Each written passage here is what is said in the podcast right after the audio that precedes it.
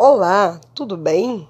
Hoje é o 27º dia da nossa jornada de adoração e saúde. E o título hoje, ele vem falando sobre serotonina e salvação, parte 1. Vamos dividir esse assunto em duas partes para podermos é, falar melhor sobre esse neurotransmissor tão importante.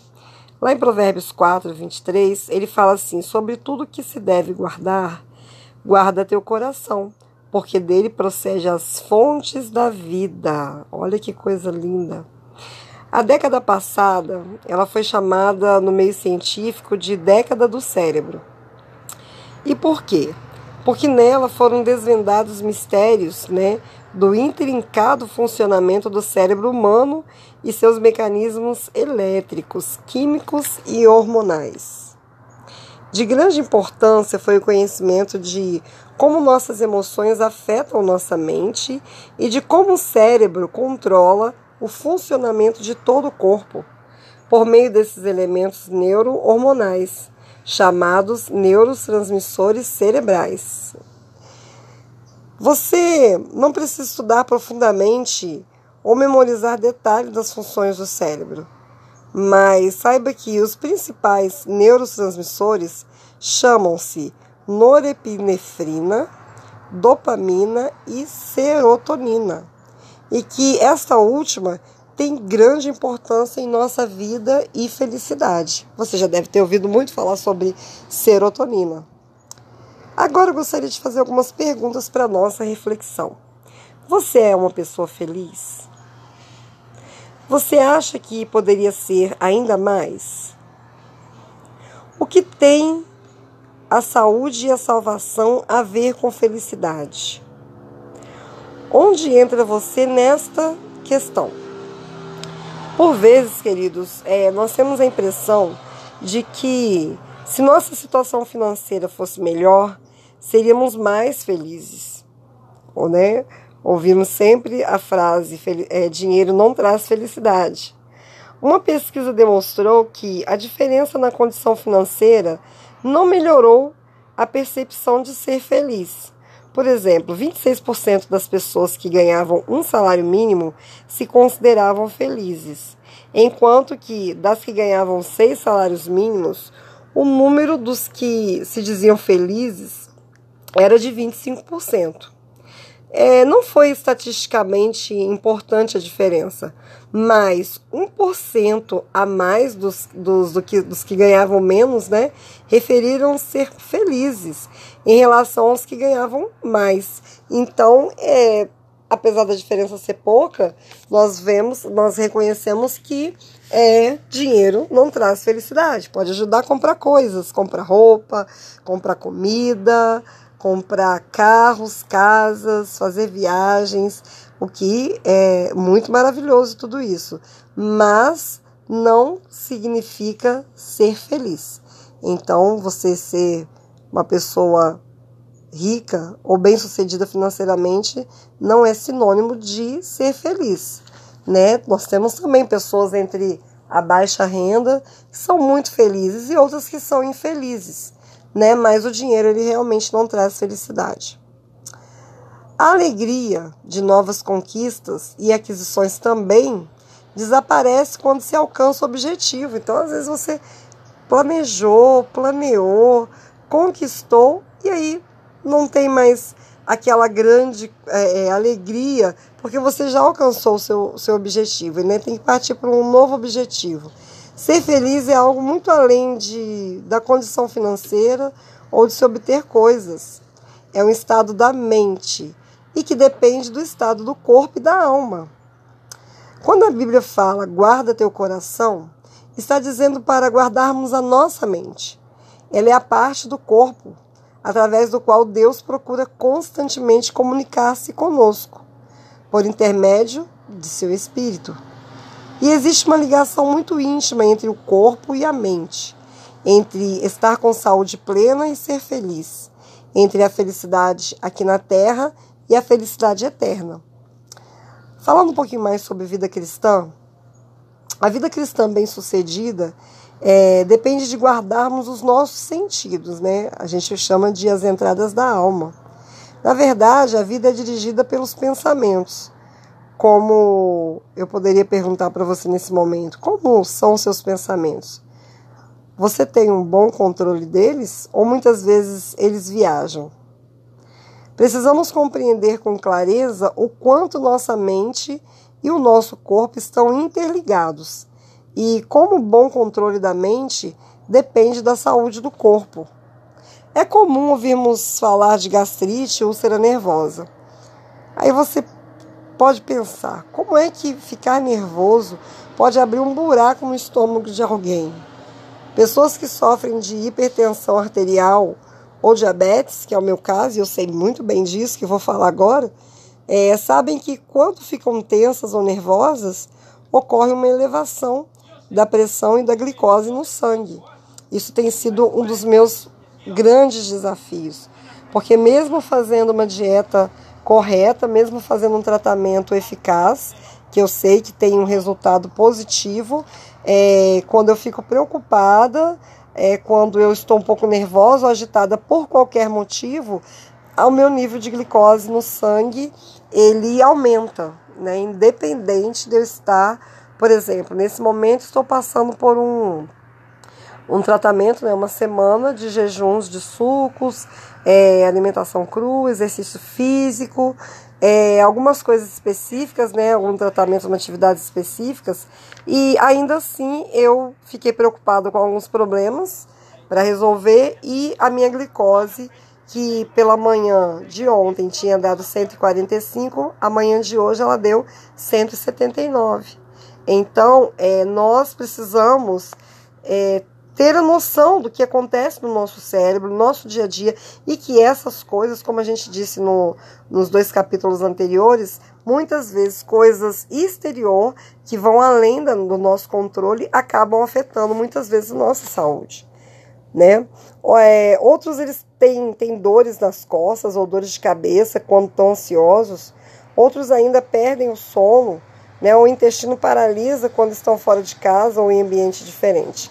Eu quero aqui abrir um, um adendo para falar sobre o meu irmão. Eu tenho um irmão, um único irmão, é, chama-se Amarildo, e meu irmão, quando ele tinha mais ou menos três ou quatro anos de idade, não me recordo bem, é, né, não me recordo porque minha mãe conta, na verdade, eu sou mais nova que ele. Então, ela conta que certa vez ele estava brincando e quando ela deu por conta, foi procurá-lo, ele tinha caído dentro do poço de água.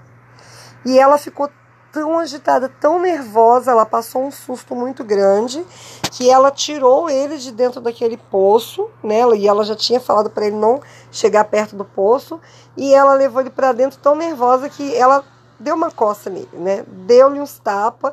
Imagino que pela idade não foi tanta coisa assim, mas deu uns tapas nele, né? E a partir daí ele teve uma febre de 40 graus. Ficou com muita febre do susto, né? Da, do, do, do, trauma que ele levou ali. Imagina uma criança tão pequena cair num poço, não saber nadar e começar a engolir água e, e o desespero que não deve ser. E ele teve essa febre. E aí o que, que passou a acontecer? Todas as vezes que ele fazia alguma arte ou alguma coisa e a minha mãe ia corrigi-lo com uma palmada ou uma chinelada, ele manifestava essa febre de 40 graus. Resultado, ele parou de apanhar, porque não tinha a menor condição, né? Era uma febre muito alta. Então, é uma, uma coisa emocional, um trauma emocional, um problema que gravou muito, né? Ele. Imagino que uma criança, quando tem um trauma, um, um problema desse, ela fica desejando receber um abraço, né? ser carinhado. E ele tomou um corretivo e isso fez com que o corpo dele liberasse esse estado febril e todas as vezes que ele era corrigido, ele é, manifestava essa febre. Eu ainda vou perguntar se hoje, quando ele tem alguma decepção, se ele ainda tem febre. Mas algumas, algumas pessoas né, têm crises alérgicas, rinite, asma, urticária, ou são atacados por reumatismo quando são contrariados, né? Enfim, a maioria das enfermidades do corpo tem a ver com o estado da mente. Então é importante que a gente guarde as entradas da alma, que nossa visão, nosso olfato, nosso paladar, nossa audição. Essas são as entradas da alma, né? No livro A Ciência do Bom Viver, página 241, tem a seguinte citação: Muito íntima é a relação que existe entre a mente e o corpo. Quando um é afetado, o outro se ressente. O estado da mente atua muito mais na saúde do que muitos julgam. Mas agora você pode me perguntar, então como guardar o coração? Como controlar a mente? Aí é que entra esse neurotransmissor tão importante, né, que nós estamos comentando sobre ele, chamado serotonina. E eu quero fazer uma outra citação aqui, que está no livro é, Conselhos sobre Regime Alimentar, páginas 48 e 49. Lá diz o seguinte: tudo que nos diminui a força física enfraquece a mente e a torna menos capaz de discernir entre o bem e o mal. Ficamos menos aptos para escolher o bem e temos menos força de vontade para fazer aquilo que sabemos ser justo. Olha, observe nesse texto a ligação entre força física, mental e poder espiritual para discernir o bem e o mal, sabedoria para escolher o bem e coragem moral para pôr em prática a decisão tomada. Uau! Que coisa tremenda! Que coisa tremenda! Existe uma ligação entre força física, força mental e poder espiritual para discernir o bem e o mal. E sabedoria para escolher o bem, né? Nós precisamos ter sabedoria para escolher o bem e coragem moral para pôr em prática a decisão tomada. Às vezes não é fácil, não é? é por exemplo, nessa área que a gente está comentando bem aqui, que é sobre saúde e adoração. quando nós falamos sobre alimentação, sobre você ter uma enfermidade e agora você ter que trabalhar a sua alimentação para que venha é, é, melhorar a sua saúde ou até mesmo curar-se. Como é importante você tomar a decisão né, e, e ter poder moral, coragem moral para poder colocar em prática essa decisão tomada. Há algo é, em sua vida que tende a diminuir sua força física? Você tem um sono inadequado? A sua alimentação é incorreta?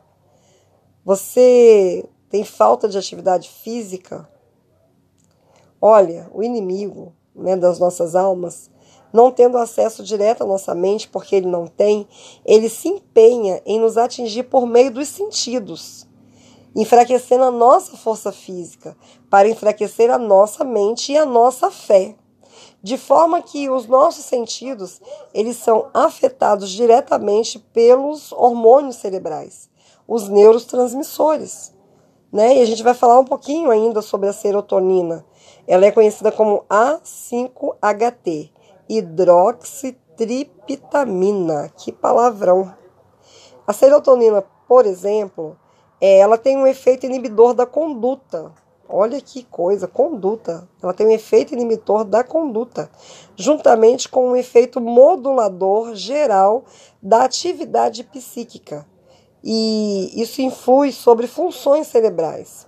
A serotonina, ela regula o nosso humor, o sono, atividade sexual, o apetite, o ritmo circadiano, né, que, que são os níveis de cada hormônio no período de 24 horas, as funções neuroendócrinas, a temperatura corporal, a sensibilidade à dor, atividade motora e funções cognitivas, que, que são o quê? São a nossa memória, a atenção, a nossa linguagem, a nossa percepção e as funções executivas. Olha que interessante esse, esse neurotransmissor. Aquele mau humor constante ou na parte da manhã a falta de sono à noite, a sonolência de dia, o descontrole sexual ou a perda do interesse, no caso a baixa libido, os transtornos alimentares, desejo incontrolável de comer doces ou massas, comer exageradamente, comer a toda hora, falta de apetite pela manhã e muita fome à noite, problemas de aprendizado, distúrbio de memória e de concentração, todos podem refletir uma diminuição na sua serotonina cerebral. E como eu disse, o inimigo das nossas almas, ele se empenha em nos alcançar por meio dos nossos sentidos, levando a gente a um esgotamento através da mente. E como isso acontece? Quais são os elementos de controle da mente? Isso nós vamos ver na jornada de amanhã. Na presença de Cristo, coloque hoje em prática o que você aprendeu. Procure se observar essas perguntas que nós fizemos aqui para reflexão. Procure refletir né, em cada pergunta dessa e com certeza o Espírito Santo vai falar no seu coração coisas muito importantes. Um abraço a todos e até amanhã.